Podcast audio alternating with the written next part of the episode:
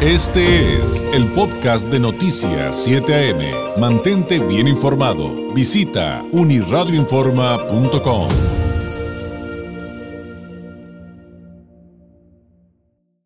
Le agradezco enormemente que nos tome la llamada la directora del Instituto de Investigaciones para el Desarrollo de la Educación INIDE de la Universidad Iberoamericana, la maestra Luz María Moreno Medrano. Maestra, ¿cómo está? Muy buenos días. ¿Qué tal? Buenos días, David. Un gusto estar contigo y con tu audiencia.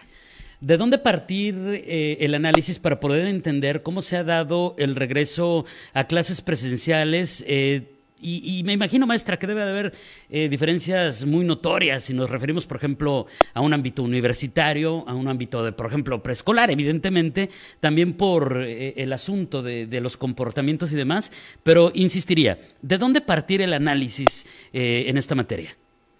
Pues mira, David, yo creo que el análisis ha sido primero pues la seguridad en términos de salud, sin duda, como hemos visto, pues la pandemia ha afectado de manera distinta en distintos estados y también en estratos sociales diferentes. Entonces la prioridad pues siempre ha sido eh, pues mantener la seguridad, ¿no? En términos de salud. Y ahorita con el regreso a clases, pues yo creo que hemos visto ya la apertura de las escuelas también desde mucha flexibilidad para que cada comunidad educativa pueda ir tomando sus propias decisiones y pues al reto al que nos estamos enfrentando es el de asegurar la equidad ¿no? en, los aprendizajes de las niñas, niños y adolescentes. Y creo que ese es el reto que tenemos ahorita que enfrentar como comunidades educativas, cómo poder apoyar a quienes más necesitan y a quienes estuvieron más aislados de estos servicios educativos a lo largo de este año y medio. Y en ese sentido, pues también tendríamos que hablar de muchísimos temas. Los dos primeros que me vienen a la mente, aunque sé que esto es mucho más complejo, maestra, que, que lo que voy a mencionar, pues son por un lado el acceso a la tecnología y por el otro, pues las diferencias entre un alumno y otro, incluso dentro del mismo grupo, respecto a lo que nos pudimos haber atrasado mientras estuvimos en confinamiento y cómo lograr justamente eh, esa equidad para que todos avancemos parejo.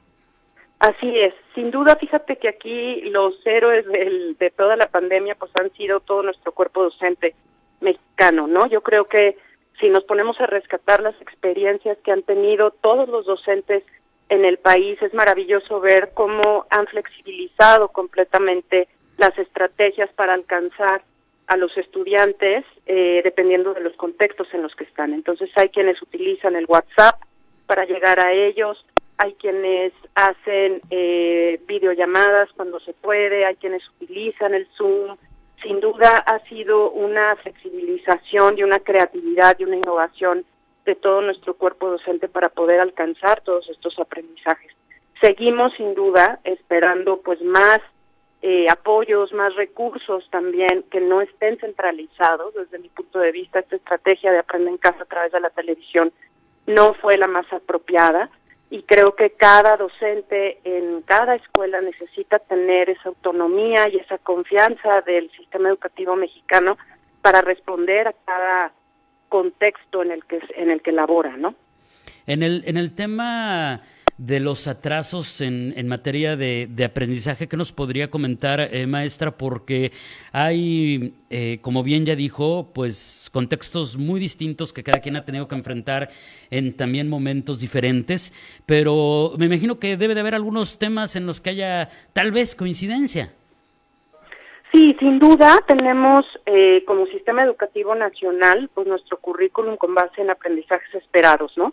Entonces, ahorita uno de los retos más importantes es poder diagnosticar cómo están nuestros estudiantes en términos de esos aprendizajes esperados para partir de ahí eh, empezar a hacer nuevas estrategias de enseñanza y aprendizaje. Pero esta es una oportunidad maravillosa como sistema educativo para replantearnos realmente la manera en la que entendemos el aprendizaje. Si está en el centro la necesidad concreta de cada uno de nuestros estudiantes, entonces podemos hacer eh, pues cuestiones mucho más personalizadas, eh, mucho más contextualizadas, que también tomen en cuenta lo que sí aprendimos durante la pandemia, porque hubo muchos aprendizajes en términos de saberes comunitarios, en términos de cuidados de la salud, en términos de aprendizajes socioculturales en sus propias comunidades, en sus propios barrios.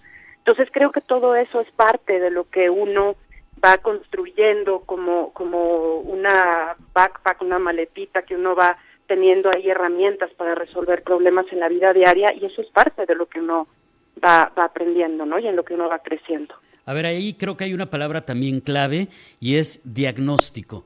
Hay instituciones que pues ya han explicado cómo están realizando esta labor con la conciencia de que eso es necesario y como usted bien dice, maestra, una oportunidad de oro. Eh, pero si lo traslada, y sobre todo en el contexto universitario, ¿no? Pero si lo trasladamos al sistema educativo mexicano, ¿hay siquiera la intención de realizar este diagnóstico? Porque, em, digo, este, seguir sin una guía que nos permita un ejercicio de esta naturaleza, pues también podría resultar contraproducente.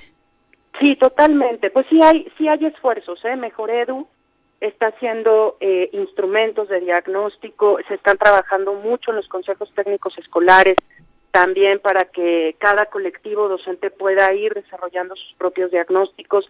Aquí yo insisto en que lo que necesitamos es visibilizar esos trabajos de manera individual en cada colectivo, en cada escuela, en cada zona escolar y poder aprender de esas experiencias, ¿no? Poder sistematizar todas esas evaluaciones diagnósticas pues es sin duda un, un, tema pendiente para Mejor Edu, antes el, el INEE, y de alguna manera poder aprender entre todas y todos de, de esas experiencias y poder identificar en dónde nos concentramos.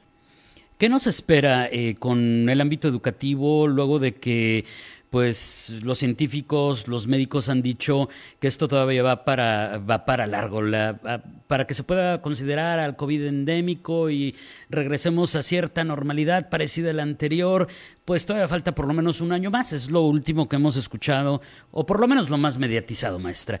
¿Qué nos espera entonces? Eh, porque entonces vendrán nuevos retos y, y, le, y le insistiré también en el asunto de cómo lograr esa equidad que bien nos planteaba al principio, cuando eh, pues a veces lo que se necesita son recursos. Así es, así es. Pues mira, yo insisto en que esta es una oportunidad de oro para poder tener un sistema educativo que siempre lo hemos soñado como descentralizado y realmente no lo hemos logrado.